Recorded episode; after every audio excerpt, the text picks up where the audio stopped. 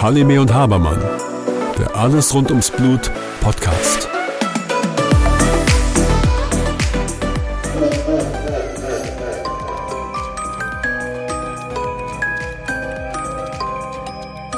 Halime und Habermann, der Alles rund ums Blut Podcast. Hallo Susanne. Hallo Björn. Süßes oder Saures?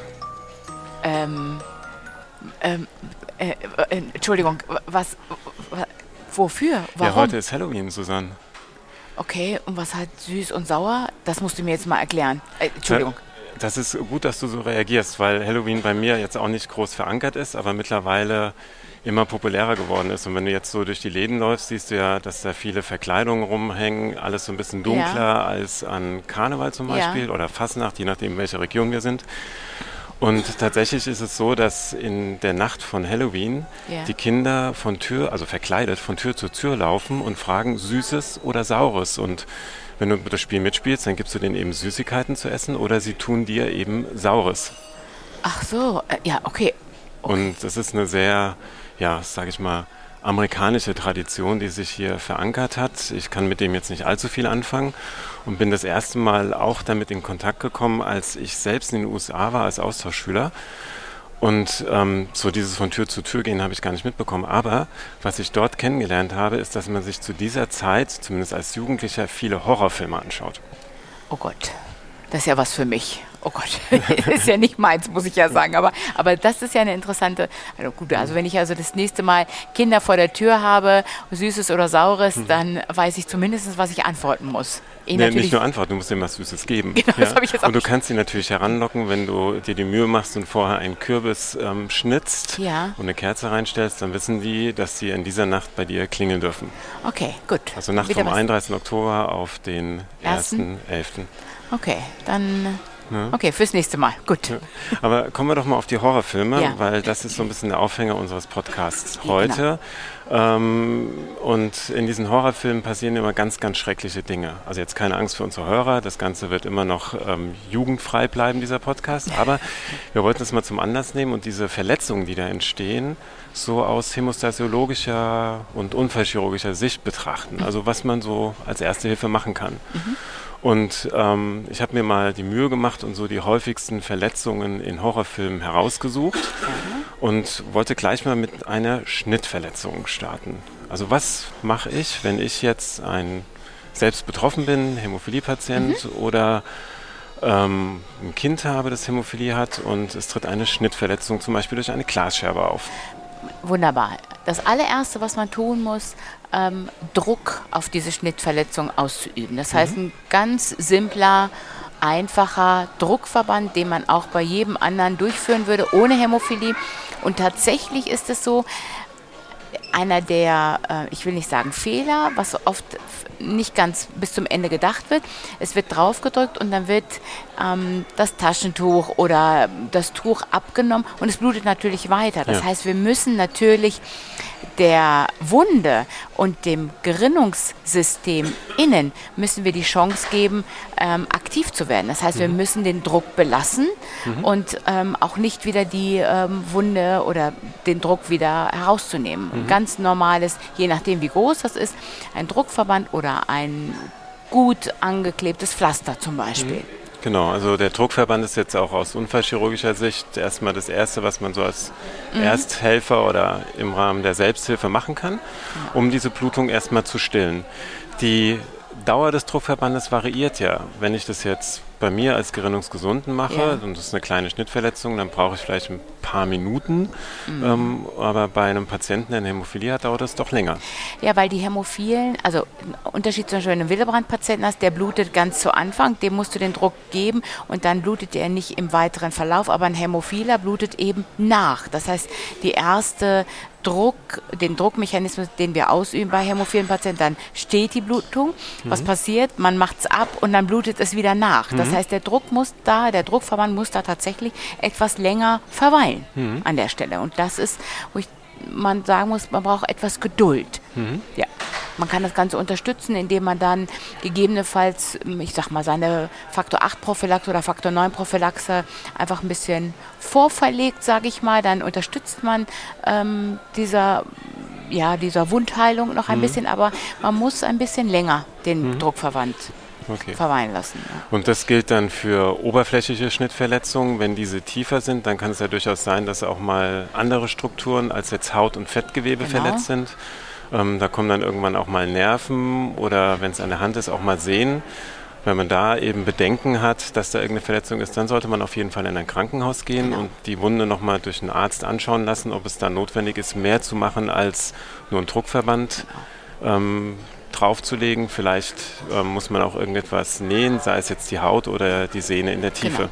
Das sehe ich auch so. Und ich sage immer keine Angst vor diesen äh, Prozeduren, weil damit unterstützen wir einfach nur nochmal tatsächlich die Wundheilung. Ne? Also mhm. eine Wunde, die zu spät, ja, wo erkannt wird, dass sie hätte genäht werden müssen, können wir ja dann nicht mehr wieder gut nähen. Das heißt mhm. tatsächlich dann eher nochmal, wenn wir sehen, es ist zu tief, mhm. Und wir unterstützen das Ganze mhm. mit einer zusätzlichen Naht oder es wird geklebt oder geklammert, mhm. je nachdem. Das entscheidet ja der genau, Arzt da dann ja vor Ort. Ne? Verschiedene Möglichkeiten. Ja, ne? genau. ne? ähm, was würdest du zur Substitution sagen? Ist eine zusätzliche Substitution erforderlich bei einer Schnittverletzung? Ich sage immer, ähm, die Wunde schließt einfach schöner. Weißt du, das ganze, der ganze Prozess geht einfach schneller von äh, geht schneller in Gange. Weißt du, das mhm. ist so. Du ähm, gehen wir mal davon aus, er hat vor zwei Tagen gespritzt. Das heißt, ich habe eine Restfakt, einen Restfaktor 8 oder Faktor 9 Spiegel. Mhm. Der reicht gerade mal aus, vielleicht bis zum Abend ähm, die Wunde zu schließen. Mhm. Und ich würde erst, keine Ahnung, erst am nächsten Tag Nachmittag spritzen. Mhm. Dann geht oft die Wunde am nächsten Mittag wieder auf. Und das mhm. ist unglücklich. Ich mhm. kann das Ganze unterstützen, indem ich einen kleinen kleine Gabe gebe, dann habe ich weniger Malessen mit dieser Wunde. Weißt mhm. du, Wunden an der Hand zum Beispiel, du willst dich waschen, da kommt Wasser dran und so weiter und so weiter. Das ist immer unglücklich an mhm. der Stelle. Das heißt, es gibt sowieso andere Faktoren, die dafür sorgen, dass eine Wundheilung nicht immer ganz so schnell geht. Mhm. Da wäre es ja klüger, eine kleine Dosis Faktor 8 zu geben. Und das Ganze nochmal zu unterstützen. Genau. Mhm. Sehr schön. In den Filmen, die ich geschaut habe oder ähm, die so populär sind, fallen die Menschen extrem viel hin. Das heißt, sie stürzen. Ja. Was gibt es denn zu beachten, wenn jemand stürzt? Wir nehmen jetzt mal nicht den Fall aus großer Höhe, aber es kann ja durchaus sein, dass man die Treppe runterfällt oder genau. ähm, auf dem Gehweg stürzt, was auch immer. Da muss ich dir ganz klar sagen, ähm, das sind ja oft die banalen ähm, Verletzungen, die passieren. Ne? Wir gehen ja mhm. nicht immer gerne von, sag ich mal, Sportverletzungen auf, sondern das sind ja die häufigsten Verletzungen, die tatsächlich auftreten. Und da gilt es tatsächlich an der Stelle, sich dann das Medikament zu spritzen und dafür zu sorgen, dass man relativ schnell dann dafür sorgt, ähm, sich ähm, zu substituieren. Warum? Mhm. Beim Sturz ist es ja so, dass man erstmal mit sich selber beschäftigt ist, wie man sich abstützt. Mhm. Da kann es sein, dass man mit seinen bloßen Hand Handflächen sich abstützen möchte mhm. und gar nicht darüber nachdenkt, Mensch, ich bin ja gar nicht wirklich richtig gefallen auf irgendein Knie oder ein Fuß. Man vergisst aber, man stützt sich ja ab und dann passieren ja so Dinge wie der Fuß wird irgendwie so komisch ein, ich will nicht sagen eingeklemmt, aber man hat so komische Positionen, wenn man zum Liegen kommt. Mhm. Und man und weiß oftmals gar nicht, wie man eigentlich gefallen ist. Genau, man weiß mhm. es gar nicht. Geht so und schnell? Geht wirklich mhm. so schnell. Und man ist ja erstmal nur damit beschäftigt, sein Gesicht zu schützen, mhm. damit man eben nicht auf das Gesicht fällt, sich die Zähne ausschlägt oder sonst die Nase zu brechen oder sonst irgendwas mhm. zu machen. Und vergisst dabei, wie man wirklich gefallen ist, weil man wirklich erstmal damit beschäftigt ist, sich abzustützen. Mhm. Und oft ist es so, dass die Patienten Tage später bei uns erscheinen und dann sagen, Mensch, irgendwie tut mir jetzt der Oberschenkel weh, die Hüfte weh, mhm. aber ich bin gar nicht auf die Hüfte gefallen, weil sie es erstmal in dem ersten Moment gar nicht so wahrgenommen haben. Ja. Mhm. Gilt einfach, eine zusätzliche Gabe schadet nichts und mhm. schützt einfach, ähm, ja, und schützt auch tatsächlich, dass der Verlauf einfach nicht dramatischer wird mhm. ne? in den nächsten zwei, drei Tagen. Ja. Ähm, anders ist es ja, wenn ich auf den Kopf falle. Mhm. Oder in dem Film kriegt man immer irgendetwas über, auf den Kopf geschlagen, aber mhm. häufiger ist doch tatsächlich, jemand stürzt auf den Kopf. Ja. Also eine Schädelprellung erstmal. Mhm. Ne? Da ist doch Sofort. mehr Vorsicht So, gefragt. da ne? muss man eigentlich, nicht eigentlich, sondern man muss auf jeden Fall substituieren, Mhm. weil da weiß man nicht, wie stark die Erschütterung war. Und da kann es auch durchaus sein, dass man für zwei, drei Tage substituieren muss, um da tatsächlich minimalste Blutungen auch tatsächlich entgegenwirken zu können. Genau, vor diesen Blutungen im Schädel, wo auch immer sie dann in dem Oh. Schädel auftreten, Genau. außerhalb oder innerhalb des Gehirns, haben ja die meisten dann wirklich auch Angst, zu Recht Angst. Ne? Auf jeden Fall. Gibt noch eine Sache, die ich gerne nochmal aufführen möchte. Wenn wir zum Beispiel die Patienten, wenn die sich gespritzt haben und nach ein paar Tagen haben sie zum Beispiel Schmerzen im Ellenbogen, ganz oft oder am Hand. Äh, oft ist es so, dass auch wenn sie gespritzt haben, trotzdem Schmerzen da sind. Und man ähm, an dieser Stelle, ich glaube, das weißt du auch, auf jeden Fall nochmal ein Röntgenbild machen muss, weil man Klar. ganz bei Kindern zum Beispiel diese sogenannte Grünholzfraktur nicht ausschließen muss und so ähm, am, am Daumen, Kahnbein, Beinfrakturen. Also man muss so ein paar ähm, Strukturen bei uns nochmal nachgucken, glaube ich. Ne? Ich würde ganz gerne nochmal auf die Schädelprellung zurückkommen. So ganz abtun sollte man das vielleicht nicht, dass man spritzt und dann ist alles gut. Es gibt ja so ein paar Warnsignale, die darauf hinweisen, dass eine Blutung sich im Schädel Mhm. ausbreitet. Und das sind ja dann die Signale, bei denen man sofort in ein Krankenhaus sollte. Ne? Das sind so etwas wie Übelkeit, die auftritt, Genau. ähm, sehr starke Kopfschmerzen, vielleicht eine ungewöhnliche Schläfrigkeit, ähm, bis hin zu, das sind dann, denke ich, schon Spätsymptome, dass dann irgendwelche Lähmungen oder Koordinationsstörungen und sowas Auf auftreten. Ne? Also dann ähm, sollte man im Zweifelsfall wirklich in ein Krankenhaus und dann kann es vielleicht notwendig sein, dass man da zwei, drei Tage bleibt, um das einfach zu überwachen. Genau so sehe ich das auch. Weißt du, es gibt ja auch äh, Patienten, die durch den Schock erst einmal diese Symptome nicht haben und ein paar Stunden später diese Symptome Ja. aufweisen. Und da gilt auch, auch wenn sie nicht unmittelbar aufgetreten sind, dass man dann auf jeden Fall sagt, so, Im Zweifel ins Krankenhaus. Gott sei Dank ist ja selten was, aber ähm, wenn was ist, kann man da eben schnell reagieren, dass es eben nicht zu späteren Problemen genau kommt. so. Mhm. Ja. Sehr schön. Sehr schön. Ähm, jetzt zurück auf meine ähm, Frakturen, die Ja. entstehen können. Das ist ja auch oft so ein Signal, dass man dann denkt, naja, es ist ja nur eine Prellung gewesen. Mhm. Ne? Und ich glaube, das ist ja das Fatale an, an Stürzen, die man letzten Endes vielleicht so unbedarft, ähm, die unbedarft äh, entstanden Mhm. sind, dass wenn, auch wenn man substituiert hat, Prellungen können wehtun, aber man Mhm. sollte doch im Zweifel doch nochmal, gerade bei Kindern, aber auch sicherlich auch bei Erwachsenen, doch nochmal gucken, ob man da nicht irgendeine Fraktur hat. Ne? Also Ja, irgendwas, ein Röntgenbild machen, wenn es ähm, zweifelhaft ist. Genau. ne, wenn da bestimmte Druckschmerzen sind, das weist ja oft darauf hin, dass man das nochmal nachgucken musste. Ja. Ne? Ja. Mhm. Hast du Angst vor Monstern? Äh, Naja, weißt du, es kommt immer drauf an. Wenn ich unvorbereitet irgendwie in der Dunkelheit bin, Mhm. könnte es durchaus sein, dass ich einmal kurz zusammenschrecke. Ja, Mhm. ich, ich schon, du nicht, ne? Das, das, Ach du, so Monster unterm Bett hätte ich auch nicht ganz gerne. Ne? Deswegen. Aber Monster beißen ja ganz gerne. Dann kommen wir zu dem Thema Bissverletzungen. Okay. Und da muss man ja so ein bisschen unterscheiden zwischen Bissverletzungen durch Tiere. ja. Aber es kommt ja auch häufiger vor, dass Kinder vor allem sich auch mal in die Zunge beißen. Ja, und ich kann dir sagen, das ist so in den ersten, ähm, ähm, ich sag mal, Laufübungen. Ne? Dann, Mhm. dann tapsen sie durch die Gegend und auf einmal stolpern sie über ihre eigenen Füße oder fallen. Und das Erste, und sie haben ja scharfe Zähne. Ne? Das ist Mhm. ja das Fatale bei kleinen Kindern. Die sind ja wirklich verdammt scharf. Ne? Mhm. Und dann, zack, auf der Zunge. Und da muss man sagen, das ist, blutet ganz schön schlimm, muss man Ja. sagen. Und das sieht auch wirklich schlimm aus, weil durch den Schleim auch nochmal mit verdünnt, sieht das ja überaus dramatisch aus. Ja. Ne? Oder ne? Nasenbluten, Zungenblutung, Mhm. alles möglich. Das sind ja alles gut durchblutete ähm, Organe. Mhm. Und die, da bedarf es tatsächlich eine hohe Dosis an Faktor 8 oder Faktor 9, Mhm. muss man sagen. Das unterschätzt man. Das, also da reicht es tatsächlich nicht an der Stelle, seine normale Dosis zu nehmen. Man muss da schon ein bisschen mehr Mhm. geben. Und gegebenenfalls wenn man das Ganze mit einem Butterfly gibt, Mhm. einfach mal kurz zu warten. Das ist ja natürlich schwierig bei so einem kleinen Kind zu sagen, Mhm. so ich, wir warten jetzt mal, wenn es sowieso am Schreien ist, zu sagen, wir gucken mal, wenn es dann endlich mal aufgehört hat Mhm. ähm, zu bluten. Aber äh, da, zumindest erspart man sich dann die zusätzliche Substitution am nächsten Tag. Hm. Also Kann man auch lokal irgendwas machen? ja, man, man kann ja dieses, äh, die Tranexamsäure, Mhm. das Cyclocapron draufgeben. Ähm, aber ich kann dir sagen, bei einer Zungenblutung, Reicht nicht. nee, das wird Ja. nicht reichen. Das ist Mhm. tatsächlich, da brauchst du schon einen guten Faktor 8 Mhm. oder Faktor 9 Spiegel. Da kommst du nicht drum herum. Mhm. Da, den brauchst du. Ja. Und zwar einen sehr, sehr hohen.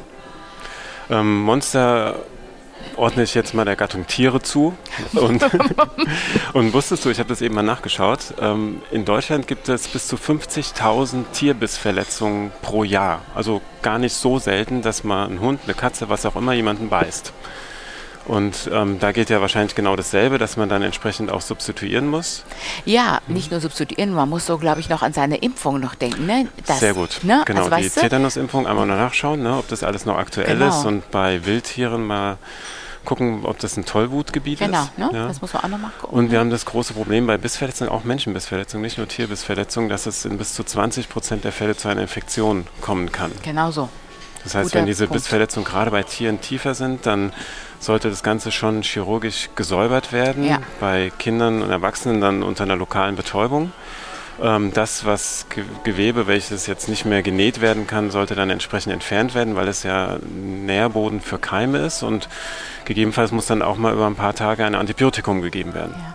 Du sag mal, Bissverletzungen von Hunden oder Katzen, die näht man doch nicht äh, für gewöhnlich, ne? weil man doch da Angst hat, dass die Keime... Genau, man lässt sie offen, außer es ist wirklich eine sehr tiefe Bissverletzung, bei denen noch Sehnen oder sonst was ja. ähm, kaputt gegangen sind. Da musst du dann schon deine Naht machen. Ähm, aber wenn du nähst, musst du unbedingt Antibiotika dazugeben. Mm, okay. Auch ganz wichtig, glaube ich. Das an der Stelle, glaube ich, mhm. das ist ja oft eine oft gestellte Frage. Weißt du, die meisten Patienten sind ja dann schon ähm, geimpft, aber wenn sie ein bisschen älter sind, dann mhm. vergessen sie oft, ne, dass mhm. sie nochmal nachgeimpft werden müssten. Ne? Ja, ne? Das genau. sollten nochmal im Kopf Auf jeden Fall mal vielleicht das zum Anlass nehmen, diesen Podcast zum Anlass nehmen, mit dem Impfausweis zum Arzt gehen und einfach mal nachschauen lassen, ob die Impfungen noch aktuell sind. Genau so ist das, ja. Das ja. ist so eine gute Idee. Ja, ja. schön. So, ein weiteres beliebtes Mittel in Horrorfilmen ist Säure. Damit wird rumgespritzt, was auch immer, aber Säure kommt ja auch im Alltag vor. Ja, richtig. Also wir haben das in Reinigungsmitteln fürs Bad, ähm, für die Wohnung.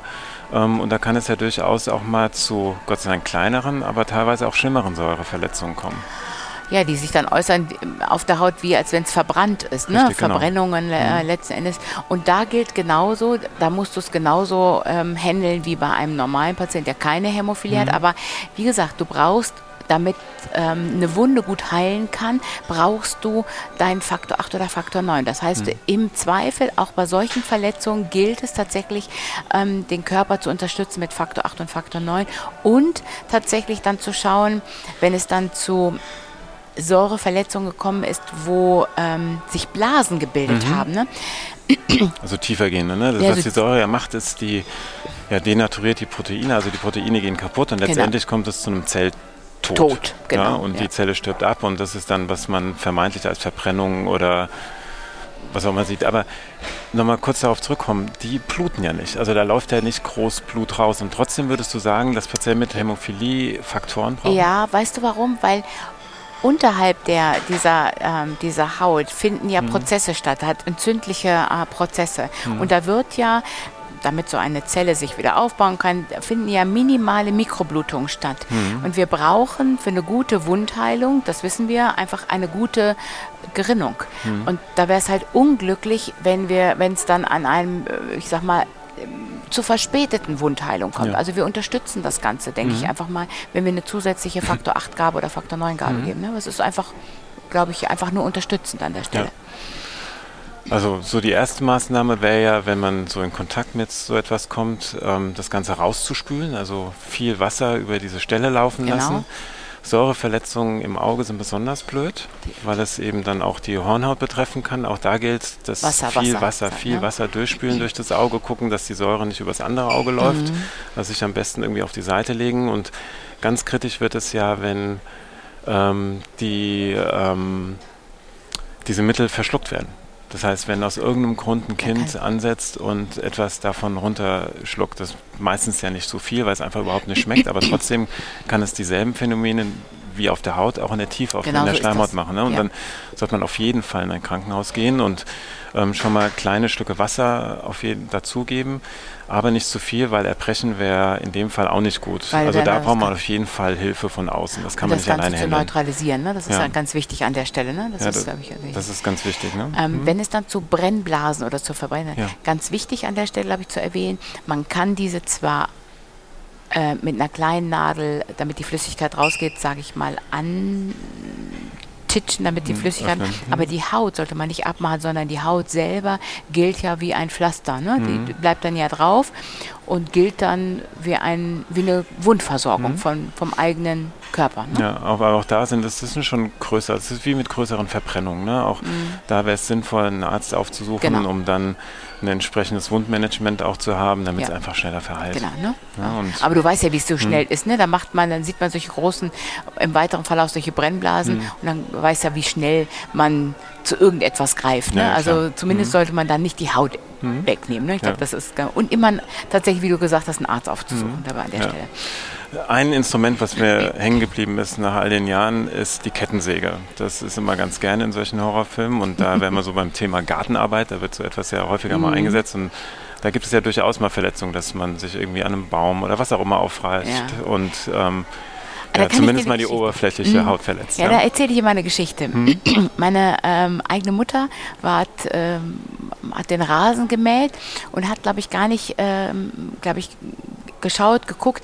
Sie wollte ähm, die, den Rasen irgendwie aus diesem Körbchen da rausnehmen, hat aber nicht gesehen, dass der Rasenmäher noch an war. Und ihre Finger kamen in diese äh, kleinen Zacken von diesem Rasenmäher, diese scharfen Teile damit rein. Und äh, das hörte sich so an wie eine Kettensäge, muss ich Oh dir sagen. Oje, oje, sage ich dir. Das war, aber äh, sie hat dann relativ äh, schnell reagiert und hat sich selber ähm, die Finger geschient, weil sie gesehen, gewusst hat, okay, hier muss ich mir die Finger selber äh, schienen und hat dann ähm, so einen Spatel genommen, den man, wo man in den Rachen guckt und hat sie sich den auf die Finger, hat sie abgeschnitten, hat dann einfach ihre Finger äh, selbst und eigenständig versorgt, bis dann das Ganze äh, nochmal nachversorgt worden Ja. ist. Aber ich glaube, das Richtige, was man dann tatsächlich in so Fällen machen muss, egal wie, ruhig stellen, ne? Damit, Ja, ruhig stellen und falls es also dann doch irgendwie zu einer Amputation kommt, das Amputat nicht irgendwie auf Eis legen, sondern in eine Tüte packen Genau. und die dann auf Eis legen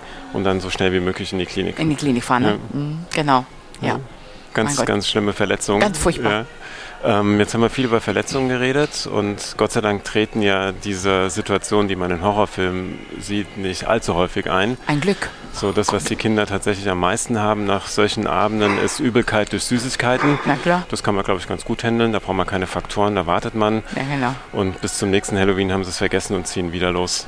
Süßes oder Saures? Süßes oder Saures, Habe ich Susanne? gelernt. Vielen Dank. Ich danke dir. Ich bin Mit freundlicher Unterstützung von Biotests und HRC, Hematology Research Center. Halime und Habermann, der Alles rund ums Blut Podcast.